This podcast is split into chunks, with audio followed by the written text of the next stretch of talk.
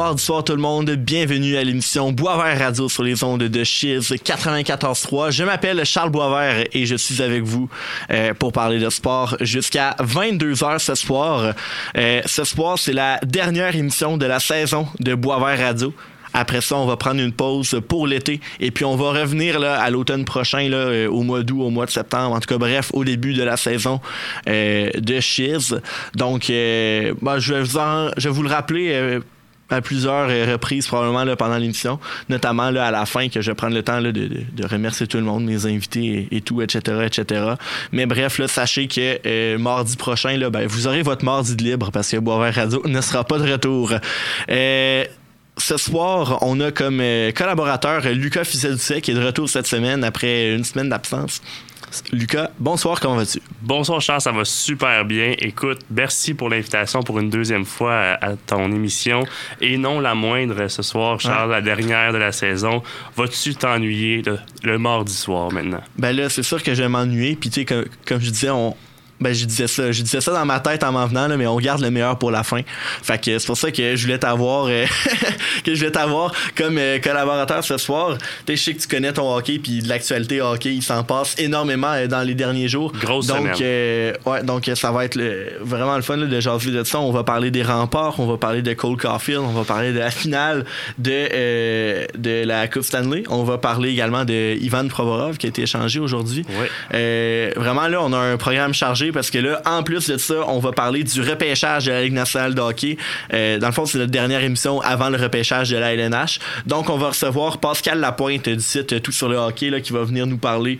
euh, de, euh, du repêchage, de ses meilleurs espoirs, de ce que le Canadien va faire, de ses cartes cachées, parce que Pascal, c'est quelqu'un qui regarde énormément de vidéos d'espoir, qui prend beaucoup de temps là, pour analyser les joueurs, euh, les jeunes espoirs, et qui va publier là, sa liste dans les deux prochaines semaines, là, sa liste finale de repêchage. Et c'est une liste que euh, on peut vraiment se baser dessus parce qu'il y a beaucoup de travail euh, qui va avoir euh, fait qui, va été fait derrière ça. Donc on, se gâte un peu avec un avant-goût de sa liste finale un peu ce soir.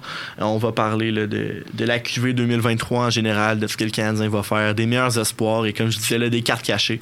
Parce que quand tu regardes des vidéos de jeunes espoirs, ben, t'en trouves beaucoup des cartes cachées. Il y a des joueurs que tu, que tu remarques des choses que peut-être des recruteurs ou d'autres observateurs remarquent pas.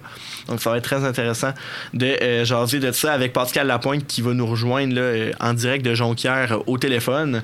Moi, j'ai hâte de cuisiner Monsieur Lapierre parce que Monsieur Lapointe, pardon, parce que euh, j'ai euh, de plus en plus dans les derniers jours, il y a eu beaucoup de d'analyses qui ont été sorties, à savoir quel va être le premier choix au repêchage du Canadien. On dirait que j'ai une petite idée, mais j'aimerais ça entendre euh, M. Lapointe là-dessus, euh, un expert en la matière.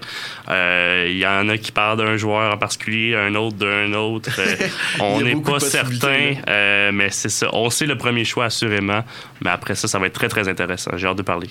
Exactement. Et aussi dans la deuxième partie de l'émission, euh, on va recevoir un spécialiste de basketball en studio euh, que vous connaissez déjà à Chiffre 94.3, euh, Charles Leblanc, qui est là, là dans la dans l'émission Conduite antisportive, mais l'édition jeune, euh, parce qu'il y a aussi l'édition un peu plus vieux avec Gabriel, euh, Félix Antoine et Alex. Mais Charles fait partie de la de la mouture plus jeune de euh, conduite antisportive et euh, c'est un grand fan de basketball. Et là euh, en plus d'être en finale dans la Ligue nationale de hockey et d'avoir eu la Coupe Memorial qui s'est complétée euh, dimanche dernier on est également en finale dans le basketball dans la NBA.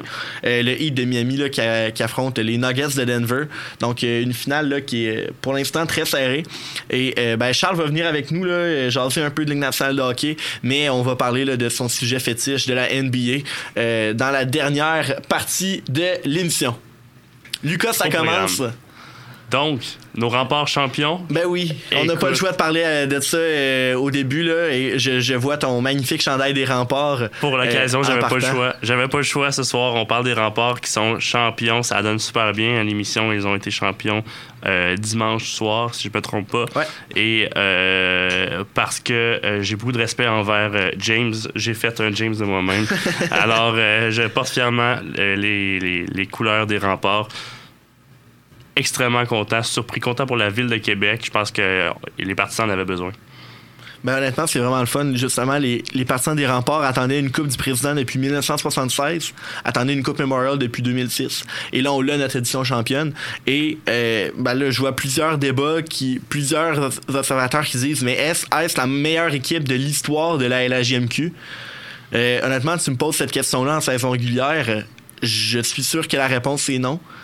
Parce que oui, ils ont gagné, mais ils ont échappé des matchs qui devaient pas échapper, euh, ont eu euh, certains, moments, euh, certains moments de faiblesse. Mais là, tu regardes la performance de cette équipe-là à la Coupe Memorial, tu regardes la performance de cette équipe-là en séries éliminatoires qui les a menés vers, vers le trophée Gilles Courteau honnêtement, euh, wow. On a parlé de deux C'est certainement dans la discussion des meilleures équipes de l'histoire de la LCH au complet. Je pense que oui. Je pense qu'il peut pas avoir euh, ce point des balayages en série puis une domination euh, totale à la Coupe Memorial. On a parlé il y a deux semaines, Charles, de à quel point les Thunderbirds avaient une solide équipe avec des choix, des premiers choix au repêchage.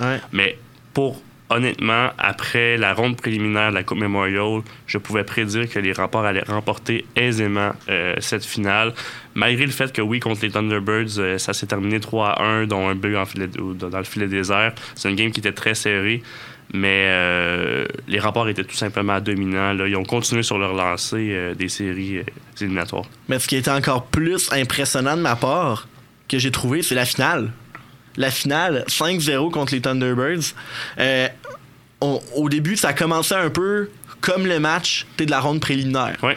Deux, deux équipes qui, euh, qui jouent très physique également contre. Dans le sens que c'était un match très serré. Euh, les remparts ont été un peu plus opportunistes. C'est pas que Thomas Milic a été mauvais.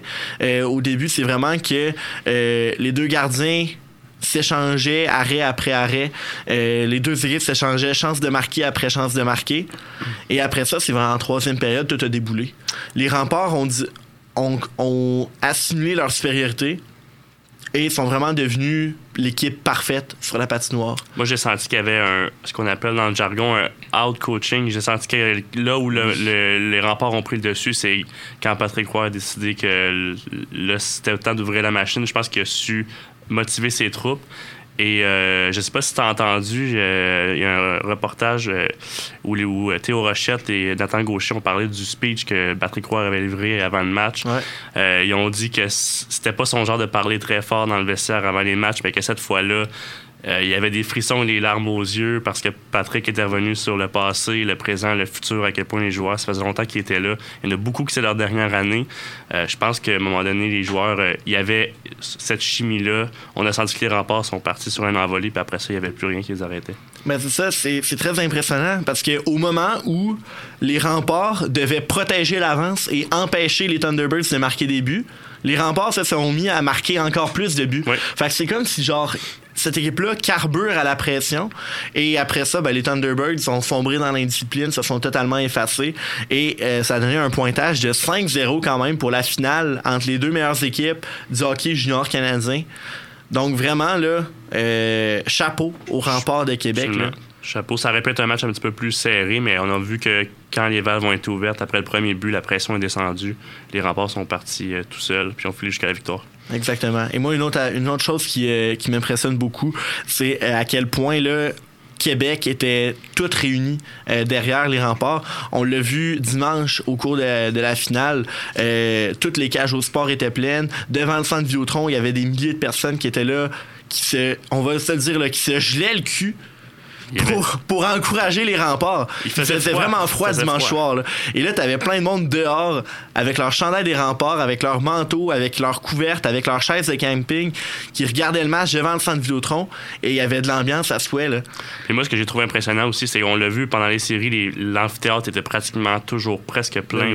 plein dans ben, à partir de la deuxième ronde, que, ben, non, à partir de la troisième ronde contre Gatineau, ça a été euh, sold out match après match. Et puis, euh, pendant les célébrations, euh, moi, ce que je trouvais impressionnant, c'est à quel point c'était pour tous les âges. C'était quelque chose de très familial. On a vu des jeunes enfants comme des plus vieux, des gens qui suivent les remparts depuis 20, 30, 40 années.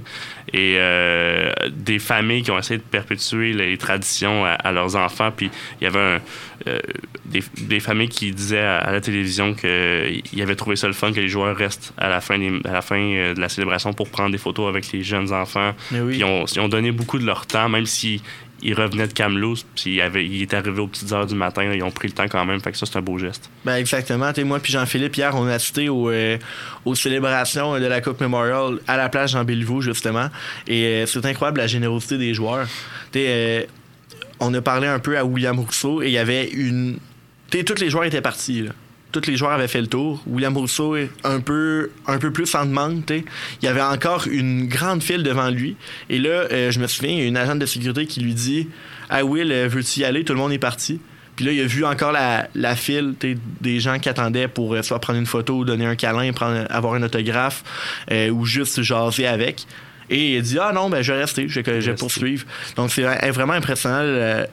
oui, les remparts sont champions, mais les joueurs restent humbles, restent humains et restent accessibles dans tout, euh, dans tout ce succès-là. Donc moi, ça m'impressionne de voir que ces joueurs juniors-là euh, les partisans ont, beaucoup les partisans euh, dans leur cœur profondément. Oui, ouais, c'est un échange. Les partisans ont beaucoup donné d'encouragement pendant les séries au rempart, puis maintenant les remparts leur redonnent l'appareil. C'est très beau pour ça. Exactement. Et là, euh, es rapidement, c'est notre dernière émission euh, avant l'an prochain. Et euh, c'est probablement les dernières euh, secondes dans lesquelles on parle des remparts de Québec dans cette année-là. Et bon, l'an prochain, quand on va se retrouver, les remparts vont présenter un visage extrêmement différent. D'abord, est-ce que l'entraîneur-chef sera de retour? Est-ce que le directeur général sera de retour? Est-ce que le président va être de retour? on va voir. également, plusieurs joueurs vont quitter. Évidemment, les trois 20 ans. Mais sinon, Justin Robida, Nathan Gauthier, Zachary Bolduc, Evan Naz, tous ces joueurs-là euh, vont progresser au niveau professionnel. Demain, une période de transaction d'à peu près euh, deux heures va s'ouvrir en vue du repêchage de samedi qui aura lieu à Sherbrooke. Et euh, il va y avoir euh, quelques joueurs des remparts qui vont quitter.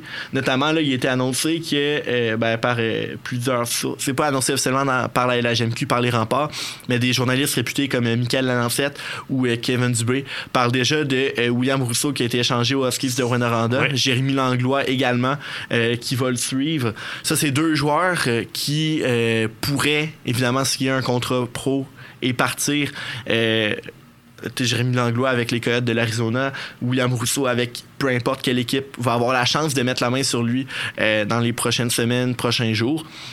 Mais c'est quand même deux gros morceaux qui assurément vont, quitter les remparts euh, l'an prochain. Mais c'est ça le cycle du hockey junior. Euh, tu, tu, pousses très fort une année.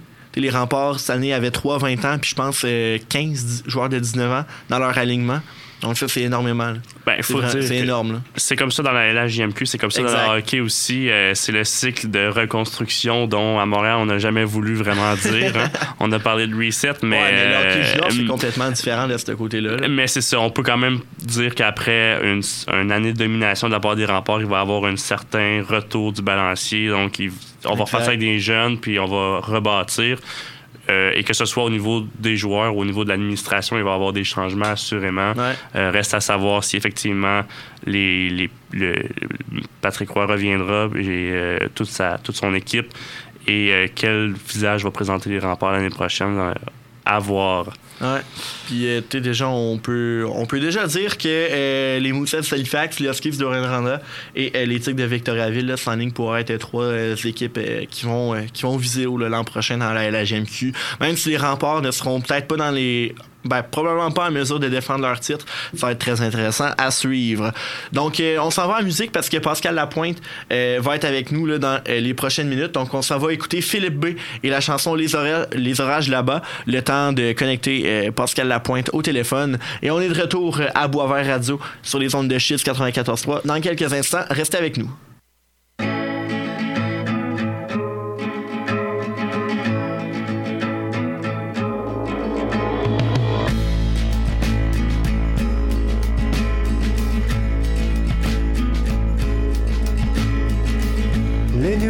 Là-bas n'annonce rien de bon. Ramasse ton barda, on rentre à la maison. Mais nous restons ici. Il fait beau et la vie est si courte, on n'a pas le loisir de la vivre en attendant le pire.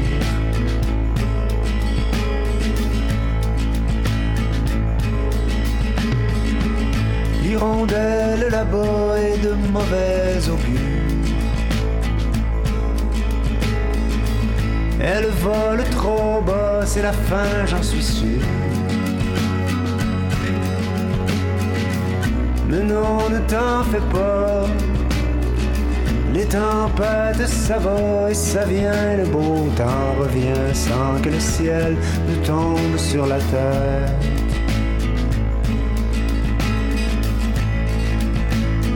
Attache tes cheveux. Le vent se lève et tu n'y vois rien quand ils sont dans tes yeux. Reste pas loin, tout va bien, mais je sens que s'approche déjà. Les orages de la mort.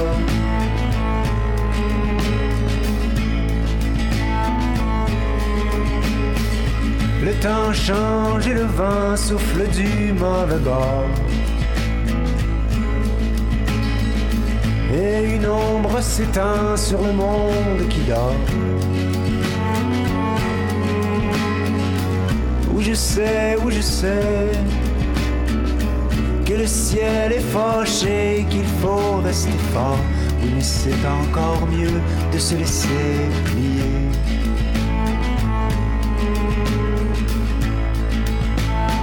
Attache tes cheveux. Le vent se lève et tu n'y vois rien quand ils sont dans tes yeux. Reste pas loin, prends ma main, oui, je sens que s'approche déjà. Les orages là-bas.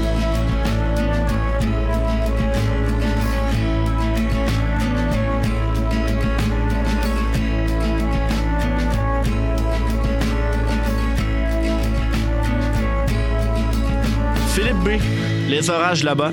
C'est ce que vous y aviez euh, dans les oreilles là, euh, à Chiz 94.3. Le temps euh, pour nous là, de connecter notre invité, Pascal Lapointe, au téléphone. Pascal, comme j'ai dit là, au début de l'émission, est un chroniqueur pour le site là, Tout sur le hockey. il est également un, expert pour euh, les repêchages.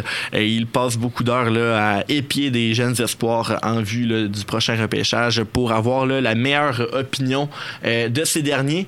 Donc, on rejoint Pascal au téléphone à l'instant. Comment vas-tu? Ça va très bien, toi? Ça va très très bien. Euh, on est là avec toi ce soir pour parler du repêchage de la LNH qui va se dérouler à Nashville le 28 juin prochain, si je ne me trompe pas. Euh, c'est quoi ton avis général sur cette là, 2023 en comparaison, par exemple, à celle de 2022 ou 2021?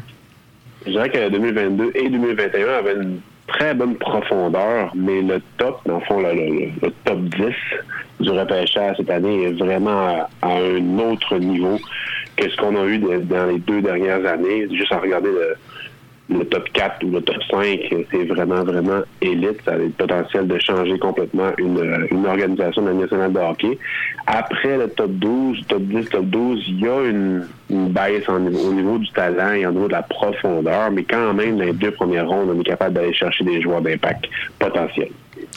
Euh, tu viens de parler du euh, top 5, euh, Monsieur Lapointe.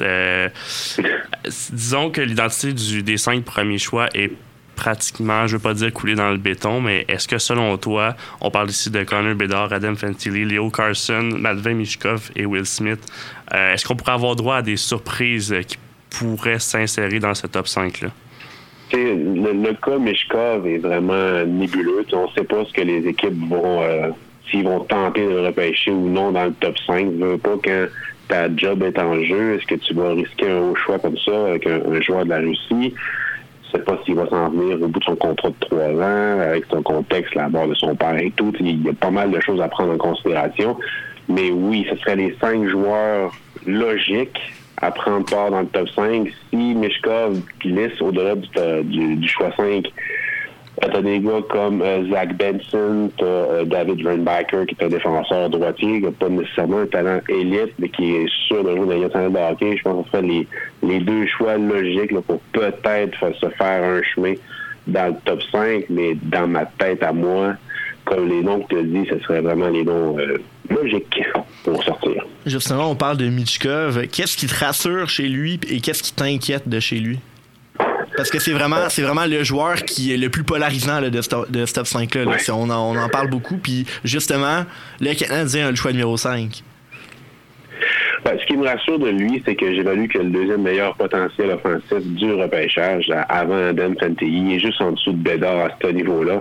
Euh, c'est la, vision offensive, son tir, sa polyvalence, le fait qu'il est vraiment trompeur dans ses intentions, c'est-à-dire qu'il va vous feinter une passe alors qu'il va faire un tir, mais il va aussi feinter la fin du tir pour refaire une passe à l'autre bord. Il, il est vraiment, vraiment spectaculaire en attaque.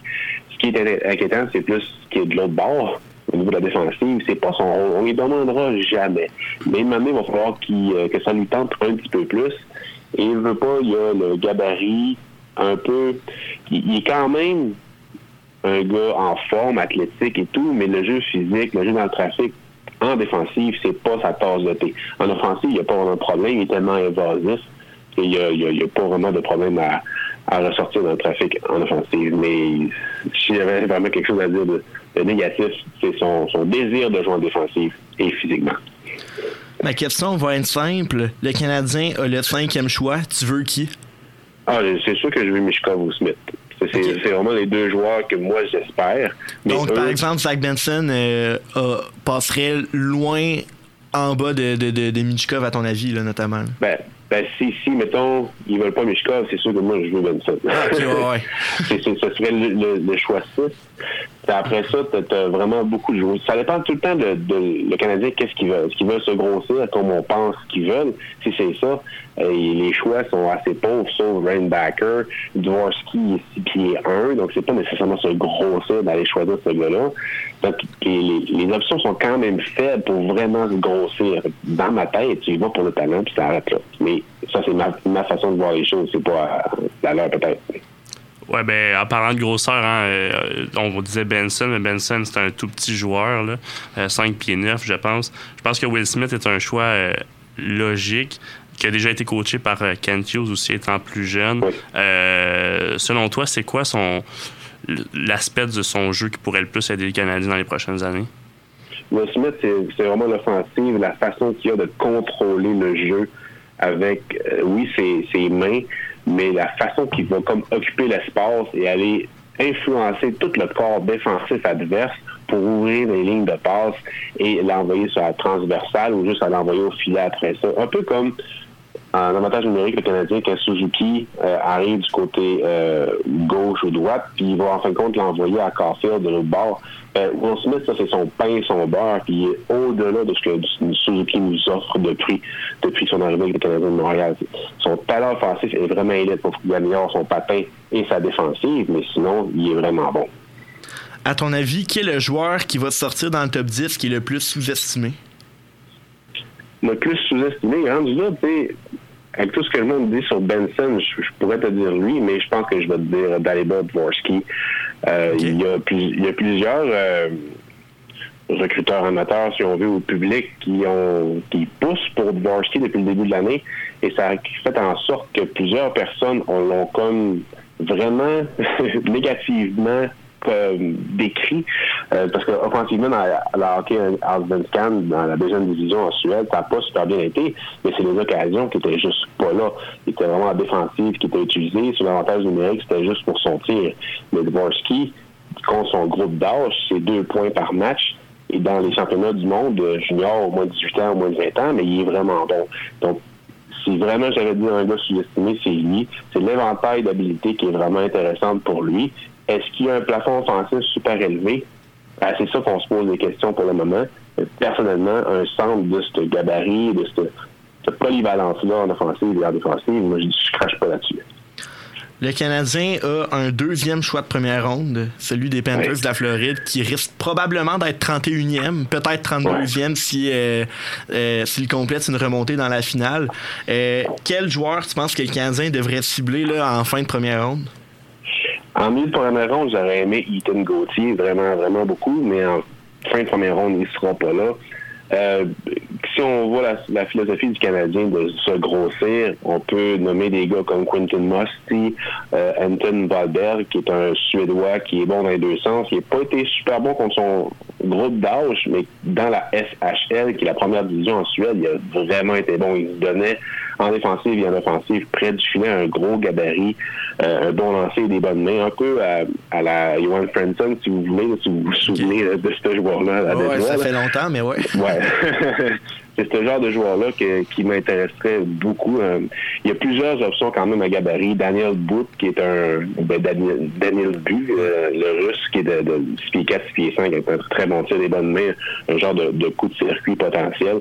moi, j'irais vraiment avec les coups de circuit en fin de première ronde parce que pour une deuxième année de suite, tu vas avoir un, choix top 5, donc tu vas te chercher de la stabilité. Et qu'en fin de première ronde, tout comme Philippe Méchard, tu peux y aller avec des choix un peu plus risqués, mais à la place d'un gars comme Méchard petit, j'irais avec plus des gros gabarits comme Musty, Boot ou ben euh, Dans le fond, c'est y aller avec des, des, joueurs que leur potentiel risque d'être élevé, mais surtout des, des, joueurs gros qui pourraient rapporter gros également.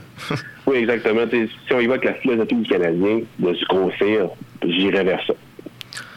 On, parle beaucoup de euh, Québécois, évidemment, étant au Québec, et de joueurs euh, provenant de la, la JMQ. Tu parlé Gauthier tantôt. Quels sont les autres Québécois à surveiller, peut-être dans la première ronde ou dans les deux, trois premières rondes? Ben, il y a Étienne Morin, ça c'est sûr et certain, un défenseur euh, très très mobile, pas très mobile, il est quand même une mobilité correcte, mais très offensif. C'est vraiment un gars de transition, un gars qui joue avec la, la, la tête euh, la tête haute, dans le pour voir les lignes de passe et pour vraiment contrôler le jeu. Il joue énormément dans la LHJMQ. Il a vraiment eu une grosse pression cette année, puis il a vraiment répondu aux attentes. Il y a Mathieu Catafort également avec Halifax, euh, qui c'est pas un gars avec le plafond offensif ou le talent incroyable, mais il, réussit tout le temps à se trouver un rôle ou une façon d'avoir un impact. Dans Halifax, qui était vraiment une équipe boostée, si on peut le dire, on allait chercher des éléments. Et malgré ça, il a réussi à, tirer son épingle du jeu et avoir un impact dans tous les trios dans lesquels il a, été utilisé. Fait moi, Mathieu Catafort, fin première ronde, début deuxième ronde, c'est vraiment un gars qui m'intéresserait personnellement. Mais euh, comparé aux autres années, est-ce que la QV québécoise est un peu moins bonne? Parce qu'on parle, on parle beaucoup de, de Ethan Gauthier pour la première ronde, mais après ça, les Morins, les Catafors, ça risque d'être peut-être plus deuxième. Est-ce que la QV québécoise est un peu plus faible? Ben, un peu plus faible, je dirais, la QV et la JMQ, oui. Euh, le, talent élite n'est pas nécessairement là. Il y a une belle profondeur en deuxième et troisième ronde, mais pour la première ronde, c'est moins là. Mais il y a Gabe Perrault aussi qui est intéressant pour la première ronde, qui est un Québécois, le fils de Yannick Perrault. Peut-être pas né au Québec, là, mais c'est un Québécois qui, est vu pour la première moitié de la première ronde, minimalement top 20, un talent offensif incroyable. Il a battu des, records euh, aux États-Unis avec le programme américain. Mais c'est un choix risqué, je veux pas, mais c'est un risque qui envoie la chandelle, c'est sûr et certain, mais en milieu première ronde. C'est le frère de Jacob Perrault, lui. Lui qui a été un choix de première ronde, je pense, de Anaheim euh, il y a 2-3 ans. Ben, si Jacob Perrault est le fils de Yannick, oui. ok, ouais, ben, j'ai pas fait le lien familial dans ma tête tout de suite, là. Mais ça se peut très bien quand même, mais c'est pas pire. Lui, il fait deux fils puis c'est deux choix de première ronde. ouais, ça, serait quand même pas pire. Euh, finalement, le Canadien a neuf choix dans les rondes 2 à 7. Est-ce qu'il y a vraiment. Tu on parlait de, de, de, de, cartes cachées un peu ou de, de, de, high, de potentiel high reward en fin de première ronde. Maintenant, c'est vraiment des. Euh, des, des cannes tirées à l'eau et on espère que l'hameçon punk dans les rondes 2 à 7. T'as-tu déjà euh, identifié des joueurs que tu ciblerais euh, dans, les, dans les rondes profondes? Ben, il y a des gardiens de but, en fait. Okay. Trey, Augustine, après ça, euh, Jacob Fowler. On peut parler aussi de Michael Rabal, de Carson Bjarnason. Pour le Canadien de Montréal, je pense que ça serait vraiment intéressant d'ajouter un gardien de but, soit en fin de première ou en deuxième ronde ou dans les, les rondes subséquentes. Je pense qu'il y a plusieurs noms, ce serait quand même intéressant. Moi, il y a un gars qui s'appelle Martin Michak que, que j'adore, qui était dans Slovaquie au début de la saison, qui est transféré dans la USHL. Ça a été plus difficile au niveau de, l'adaptation à USHL contre même les gars de son âge. Dans le style de jeu, c'était plus difficile, mais il y a vraiment un, style nord-américain. Puis dans les séries, c'est là qu'il a commencé à ressortir puis à plus produire offensivement. Je pense qu'il a fait 10 points en, 8 matchs, puis ils ont gagné la, Clark Cup dans USHL avec son équipe, les Phantoms de Youngstown. Moi, personnellement, ce joueur-là, je, je, l'aime pas mal. Euh, il y a des gars comme Friske Morgard, un centre euh, suédois qui serait pas mal intéressant dans ces environs-là aussi. Et, écoute, je pourrais t'en nommer euh, une bonne soixantaine si on veut. Il y a, il y a un overager dans le passé que moi, j'ai bien aimé. Overager, ça veut dire que c'est pas sa première année d'éligibilité au repêchage un gars qui s'appelle euh, Oscar euh, Asplund, un défenseur euh, qui a joué toute la saison dans l'Ars Scan et qui a dominé. un gars très, très bon que la rondelle tout en train de la mettre en sécurité ou en, en danger en offensive. Donc, c'est un gars que j'y jetterai un coup d'œil à partir de la troisième ronde. On verra ce que ça va donner, mais personnellement, j'espère qu'il va être repêché cette année parce qu'il l'a mérité. Moi, un, un overager que j'aime bien, c'est William Rousseau, mais ça, genre, on en a parlé de long et en large euh, depuis le début de l'émission. Euh, merci beaucoup, euh, Pascal, pour le temps que tu nous as accordé ce soir. On, invite les auditeurs là, à te suivre sur tout sur le hockey et sur tes réseaux sociaux. Là. Ta liste finale de repêchage arrive le 19 juin. Je pense que tu as encore beaucoup de travail à faire d'ici là. ouais, il faut que je monte le guide aussi de TSLH, le guide qui va être, qui va être disponible en téléchargement gratuitement sur le site il va avoir des, citations de toutes les personnes, tous les collaborateurs du TSLH Espoir. Donc, euh, vous pouvez aller marquer juste TSLH le guide sur Google, vous allez tomber directement sur la page. Ça va sortir très bientôt. Super. Donc, euh, l'invitation est lancée. Merci beaucoup, Pascal. Euh, je te souhaite une excellente fin de soirée. Et ben, on, va suivre le repêchage de la LNH avec beaucoup d'attention, assurément. Merci beaucoup à vous deux. Bonne soirée. Bonne soirée. Donc, c'était Pascal Lapointe de Tout sur le hockey qui nous, euh, a parlé de plusieurs joueurs euh, du repêchage euh, de la LNH qui qui se tiendra le, 29, le 28 juin prochain à Nashville. Donc, moi, j'ai vraiment hâte de suivre ça. Puis, comme on l'a mentionné, le Canadien, avec deux choix de première ronde, ça risque d'être fort intéressant. Sur ce, on s'en va en publicité. Et ensuite, euh, Charles Leblanc est déjà en studio avec nous. Donc, on va parler LNH et on va parler NBA également. Donc, euh, restez là à Boisvert Radio.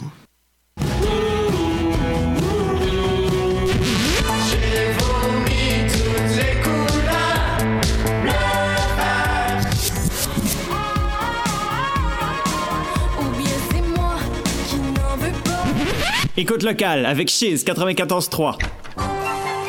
Bonsoir chérie J'arrive du travail. Est-ce que tu nous as préparé un de tes merveilleux rôtis de porc? Non, non, non. Ah chérie, j'arrive. Ce qu'on sort du c'est les plus récentes nouveautés culturelles, locales, émergentes, notamment de la ville de Québec. Pour être au courant de toutes les actualités, c'est tous les jours de semaine, de 16h à 17h30. Oh ben. L'art des histoires une émission de radio type culturel à plusieurs segments incluant discussions, analyses, invités, interviews et défis de la semaine. Venez nous retrouver en ondes tous les mardis à 10h sur Cheese 94.3 avec Cédric et moi-même, Louis-David Gingras. Un réel délice. On est de retour à Boisvert Radio sur les ondes de Chiz 94.3. Avant la pause, si vous avez manqué, on a reçu Pascal Lapointe de Tout sur le hockey.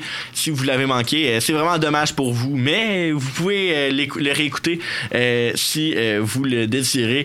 En fait, demain sur la page Facebook, on va mettre en ligne sur la page Facebook de Boisvert Radio. Évidemment, on va mettre en ligne les différents liens Spotify, Apple et Chiz pour aller réécouter l'émission de ce soir. Pascal Lapointe, qui était notre dernière invité de la saison.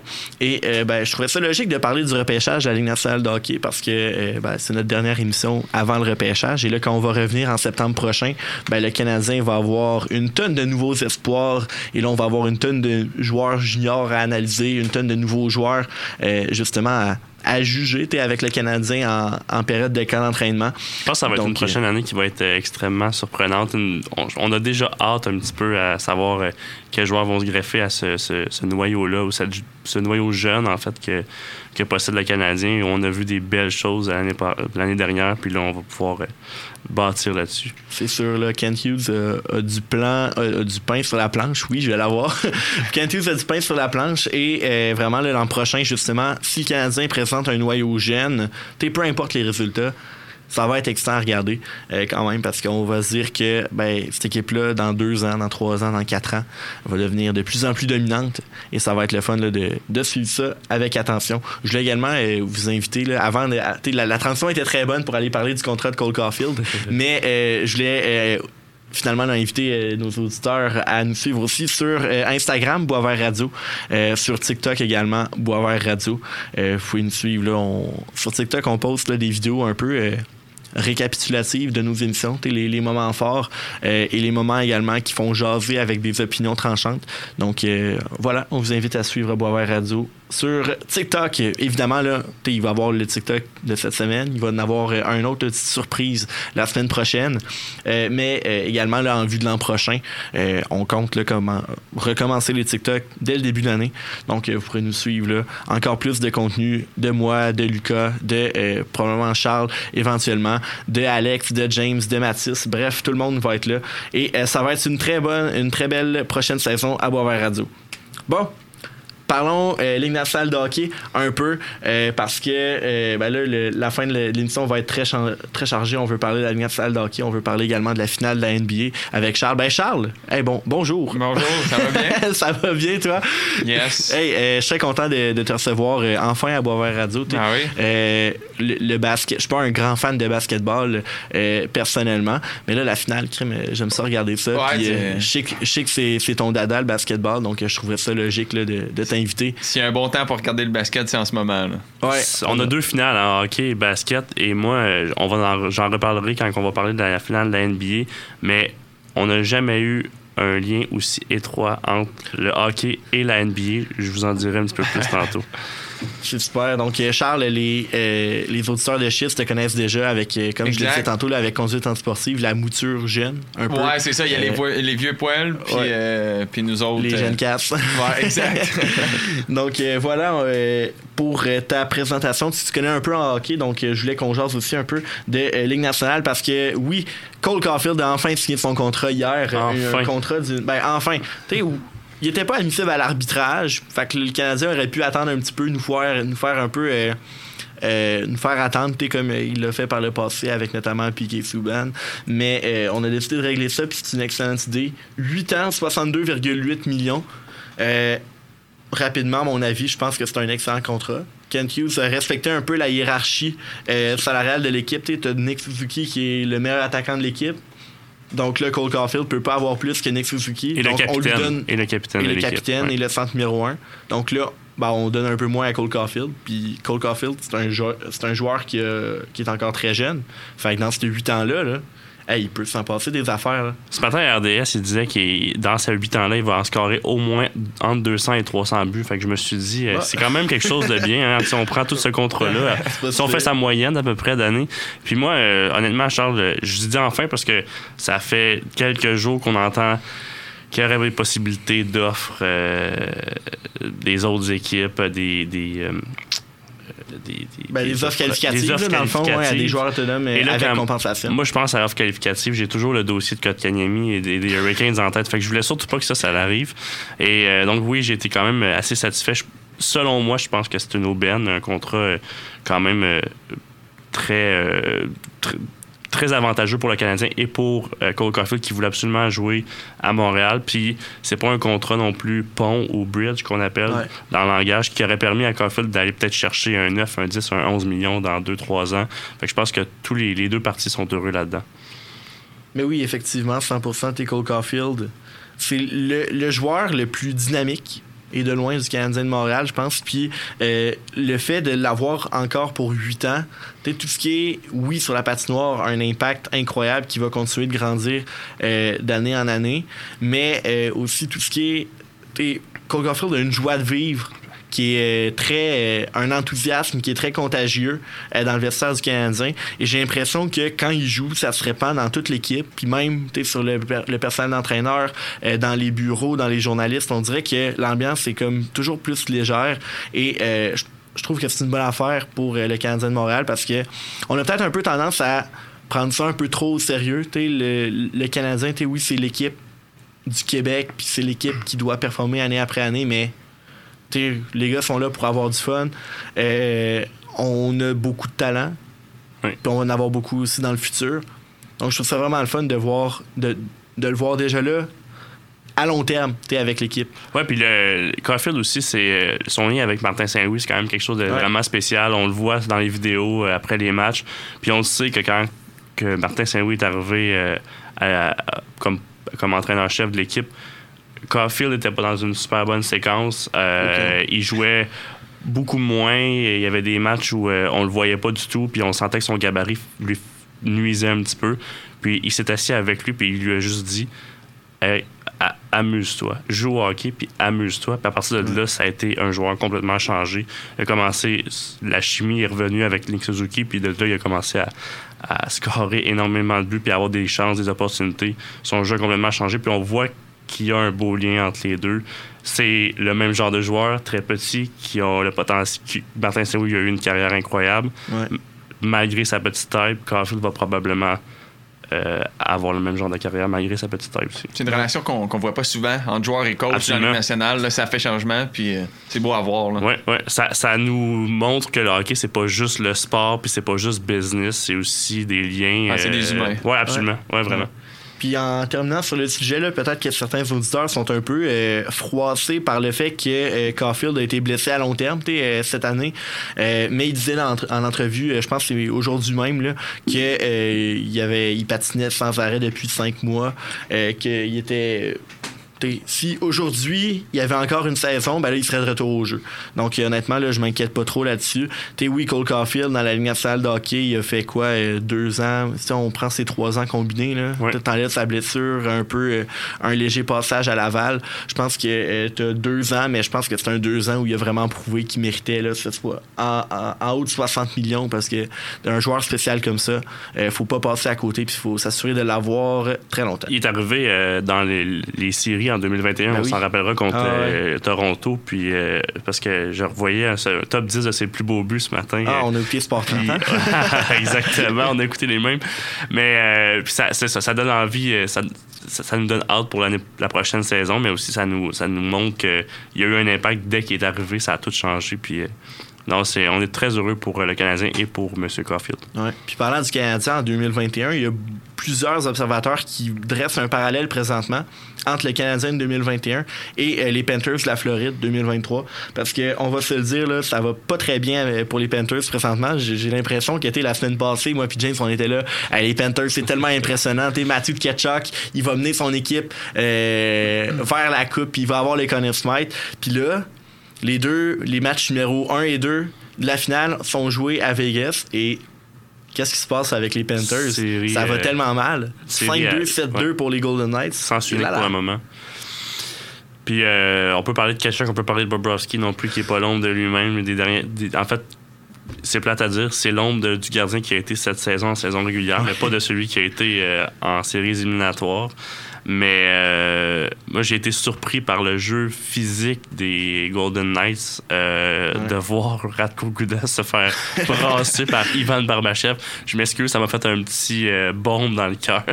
Mais j'ai l'impression que Vegas, c'est comme une équipe qui sait gérer ou jouer contre le genre d'équipe qui est les Panthers. C'est un match-up pour eux qui est. Je pense que la, la Floride avait des bons match-ups tout au long des séries. Ouais. Évidemment, tu joues contre les Bruins qui ont une saison historique.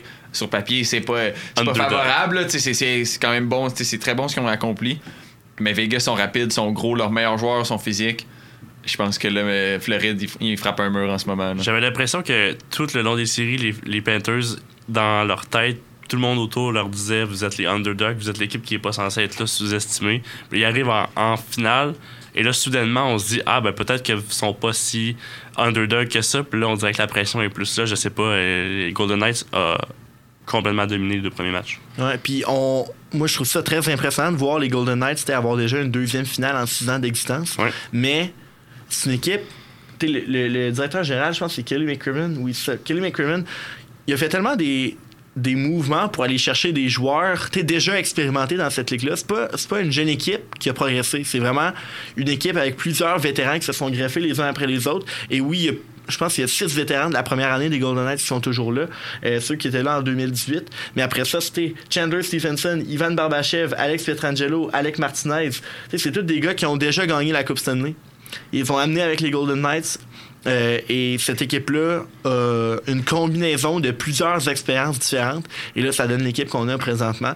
Puis euh, c'est vraiment impressionnant à voir sur papier parce que là, écoute, est-ce que les Panthers vont revenir? Ben, Vu c'est- la manière, j'en doute. Vu la manière dont les deux matchs se sont joués, j'en doute fortement. Moi aussi. Puis euh, les joueurs qui sont. il y a des joueurs qui ont quitté le match. Là. Goudas a quitté le match après sa mise en échec. Euh, heureuse- a quitté le match, mais c'est parce qu'il a été expulsé. oui, c'est ça. ça c'est. Puis heureusement pour les Golden Knights, Eichel n'a pas été, euh, a pas quitté le match. Ouais. Mais euh, de la manière qu'il joue, je vois pas comment les Panthers pourraient revenir. Mais on ne sait jamais. euh, le, le gardien de but Eden Hill des Golden Knights Hey, il euh, garde bien. les buts absolument de manière incroyable. Mais euh, c'est quand même, c'est pas un gardien qui a énormément d'expérience. Euh, Est-ce qu'il pourrait s'effondrer d'un match à l'autre? Peut-être. En même temps, il y a eu des, des séries incroyables pour l'instant. Fait que difficile à dire. C'est ça, j'ai envie de dire, on va voir, mais rien présage, ça. Non. Rien laisse présager ça. Malgré qu'on aurait pu dire la même affaire avec Bobrovski en sortant de la série contre les Hurricanes. rien n'aurait pu présager qu'il accorde 12 buts. Ben, pas les 12 buts, là, mais qu'il s'effondre de la sorte euh, dans les deux premiers matchs de la finale. Donc, il a euh, accordé plus de buts que contre les Hurricanes au complet, c'est ça? Ouais, en En matchs. quatre matchs. Donc, en euh, cinq matchs. Ouais. Et les Hurricanes, c'était 4. Quatre matchs, oui. Ouais, un c'est balayage. Ouais, ouais. Passer sur le corps. Rapidement, là, en deux minutes, jeu, ben là, ça- c'est compliqué de parler de ça en deux minutes parce qu'il y a eu un échange aujourd'hui dans la LNH qui a été euh, très, qui est très, ben, qui est majeur, mais qui est très difficile à décortiquer parce que les Blue Jackets de Columbus ont fait l'acquisition de Ivan Provorov euh, dans une transaction qui implique trois équipes.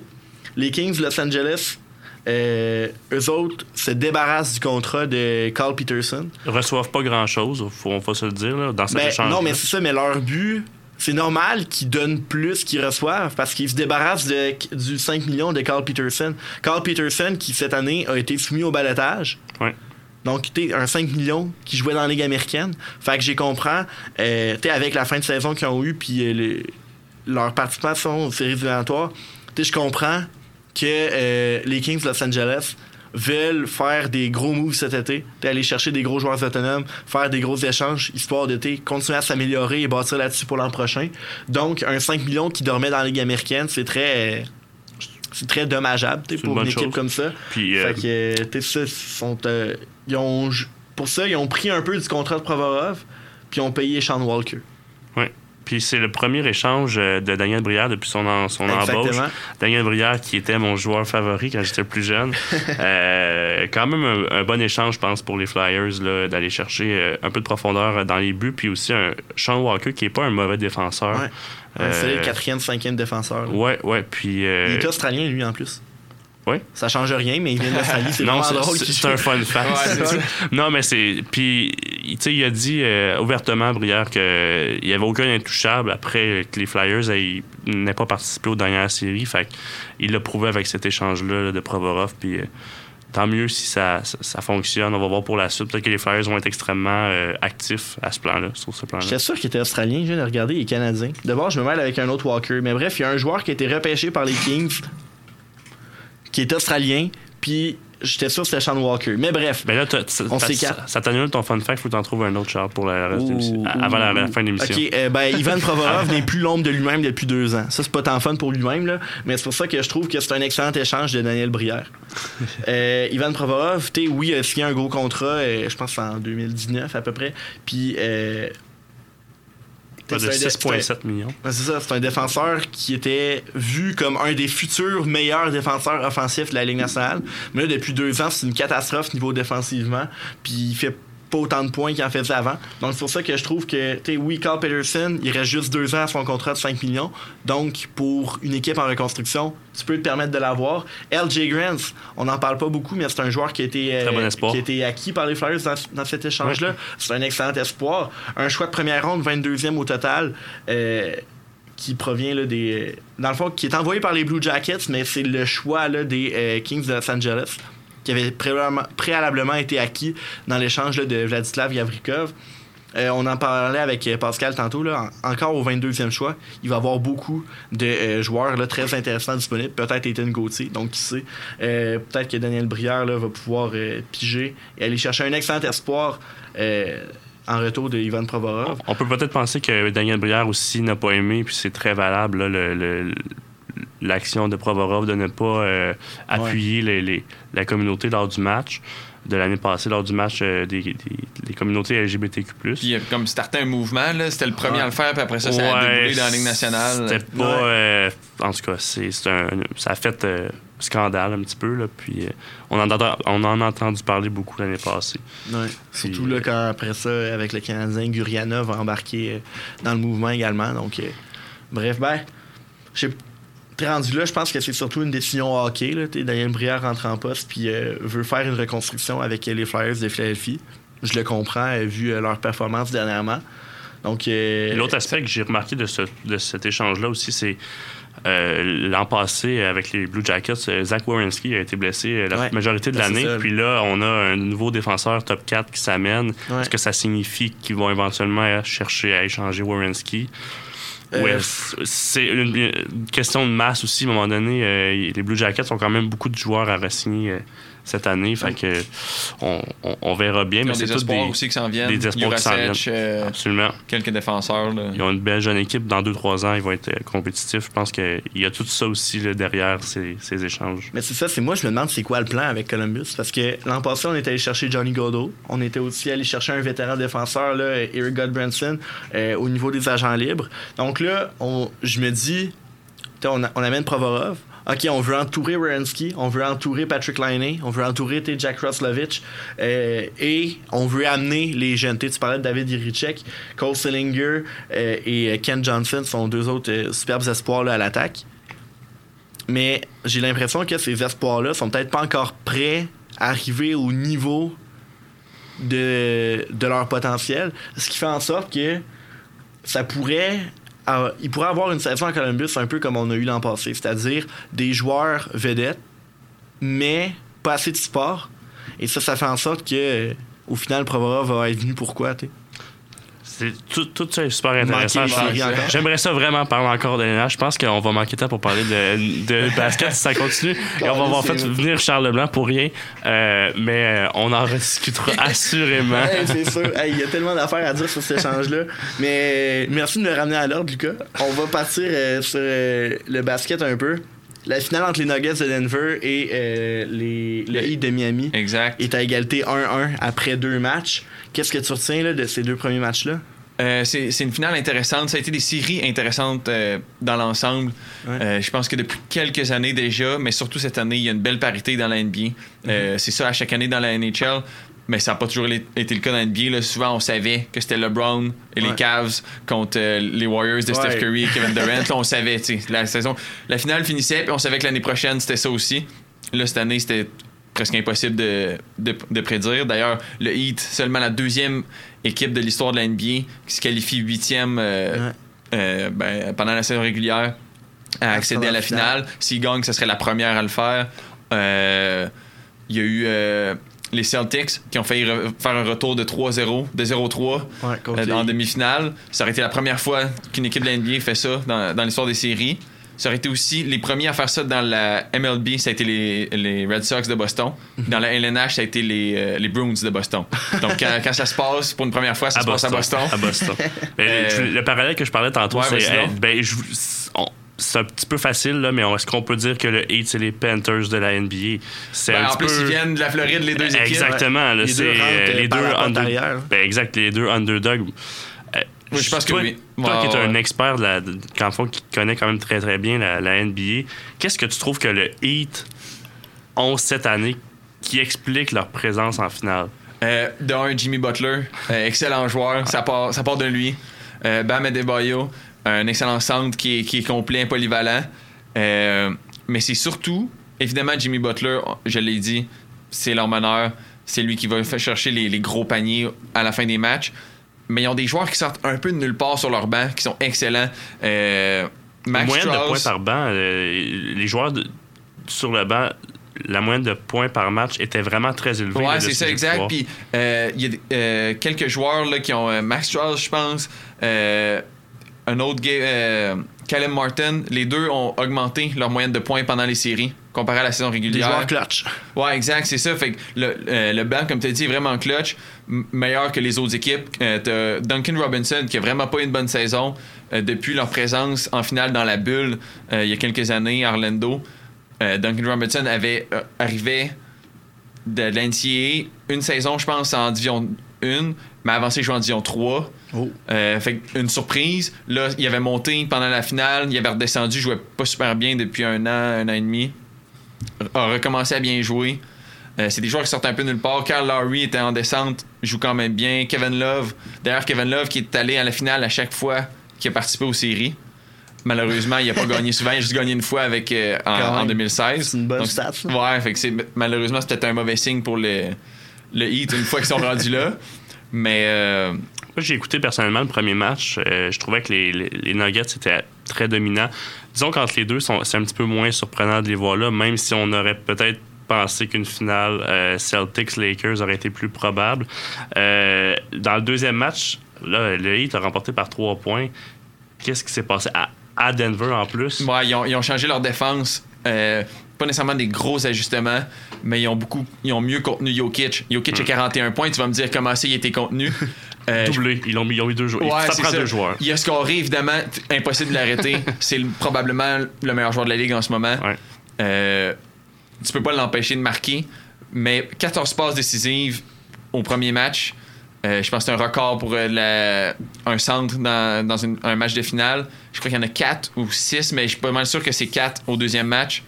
Une grosse différence. Ouais. C'est ça. Il y a, il y a, ils ont, euh, Il y a eu Jamal plus de Murray. points, mais moins de passes. C'est ça, exact. Puis c'est, le point central de l'attaque. Tout passe par lui. Ils ont un excellent euh, two-man game, euh, jeu à deux là, avec Jamal Murray et Nikola Jokic. Ça n'a pas été aussi efficace. Puis c'est ça la clé pour les Nuggets. Si ça, ça fonctionne, même si Miami a un meilleur banc, si les deux méga superstars fonctionnent, moi, honnêtement, je pense qu'ils vont s'ajuster. Euh, je vais y aller d'une, d'une petite prédiction. Là. Je, Ouais. je pense que Miami, euh, Miami gagne pas un autre match dans la série. Ah oui? Euh, ils sont bien coachés.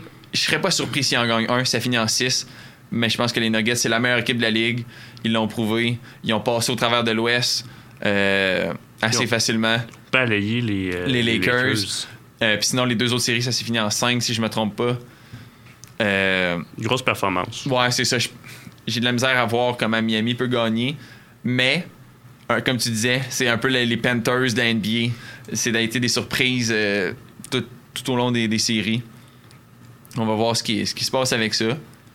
Mais moi, je mets mon argent sur les, sur les Nuggets. Mettons que le Heat gagne, ça serait quoi la clé pour qu'il gagne? Continuer à bien jouer en défense. faut que le, le banc continue de, de- de Ouais. bien, euh, bien performer. Mais sans Jimmy Butler, ça va presque être impossible. Euh, Jimmy Butler a des matchs de. de- ben, je sais pas s'il y a que- au moins un de 50 points. Euh, il a quasiment sorti les, les Bucks à lui tout seul, qui était classé Ouais. premier dans, dans l'Est. Hey. Avec Janet. Ouais, c'est ça. Mais ton deuxième match, il a bien joué, mais il a juste 21 points. Euh, il a fait tout plein d'autres choses. Il était bon en défense, il a distribué le ballon. Mais s'ils veulent gagner trois autres matchs, il faut qu'ils prennent encore une coche. Euh, puis tout passe par ça. La défense, le banc. Dans le fond, faut que ils jouent dans leur force, puis qu'ils forcent les, les, les Nuggets à jouer dans leur faiblesse, qui est la profondeur. euh. Si je peux me permettre une petite question, euh, pas nécessairement par rapport à la finale, mais moi, niveau NBA, euh, oui, je, je- je suis un petit peu plus les Raptors, disons, notre seule équipe canadienne dans la NBA. Comment tu vois le- la suite des Raptors pour l'année prochaine, les autres années? Euh, ça va être intéressant. Il y a- déjà, toutes les équipes ont commencé à, à prendre leur, leur- leur coach en chef. Les Raptors prennent leur temps. On va voir quelle direction ils vont aller. Moi, je pense qu'ils vont perdre Fred Van, euh, Fred Van Vliet. Et Ça a été une drôle de, date limite des transactions. Ils sont allés un peu pas all-in, mais ils ont été acheteurs plus- plutôt que vendeurs. Euh, Charles se questionnait sur Columbus. J'ai un peu des questions. Je sais pas trop moi non plus qu'est-ce qui va se passer avec les Raptors. On va voir. On va voir s'ils sont capables de garder tous leurs joueurs. S'ils sont capables de garder toute leur équipe, je pense qu'ils peuvent quand même connaître une bonne saison avec Scotty Barnes qui va prendre de l'expérience aussi. Je pense qu'il peut prendre une coche là, puis être un excellent joueur dans NBA.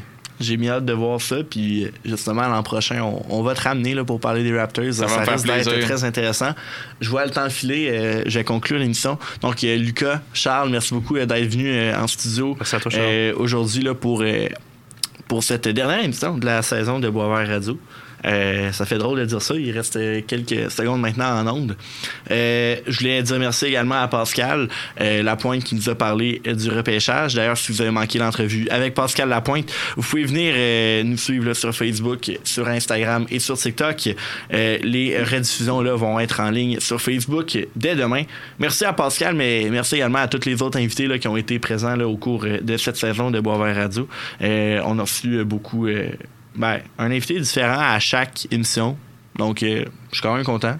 Des invités, des, émissions des fois avec plus d'un invité aussi. Donc, euh, c'est vraiment le fun. Je suis content euh, du, du, du travail de recherche que j'ai fait, puis de tous les courriels, tous les textos envoyés. Euh, j'ai remercié Lucas Charles ce soir, mais merci également à tous les euh, collaborateurs, chroniqueurs qui sont venus pendant l'année.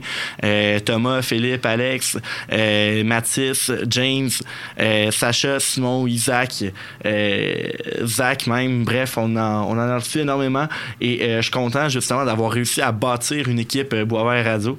Donc, c'est vraiment le fun pour ça. Merci à vous aussi, chers auditeurs, de nous avoir suivis euh, soit à la radio ou bien euh, sur nos plateformes ou euh, sur nos réseaux sociaux. Euh, Radio a gagné plusieurs abonnés euh, dans la dernière année. Euh, on a gagné euh, en notoriété également. Donc, je suis content de voir que la famille s'agrandit. Merci aussi à JP, mon cher techno-acolyte qui, est, toujours là à, faire du montage ou à faire des miniatures à la dernière minute. Donc, je suis bien content du travail qu'on a réalisé cette année. Donc, sur ce, ben, chers auditeurs, je vous souhaite un superbe été. Allez voir, pourquoi pas les capitales, ça pourrait être le fun, ou aller voir le Rouge et Or quand ils vont revenir au mois d'août. C'est important de- d'encourager nos équipes sportives à Québec. Euh, rester à l'antenne de Chiz également euh, au cours de l'été. Et bien, sur ça, je vous dis à l'automne prochain. Donc, euh, bonne soirée, puis on se voit, euh, on se voit l'automne prochain pour euh, une nouvelle saison là, à Boisvert Radio.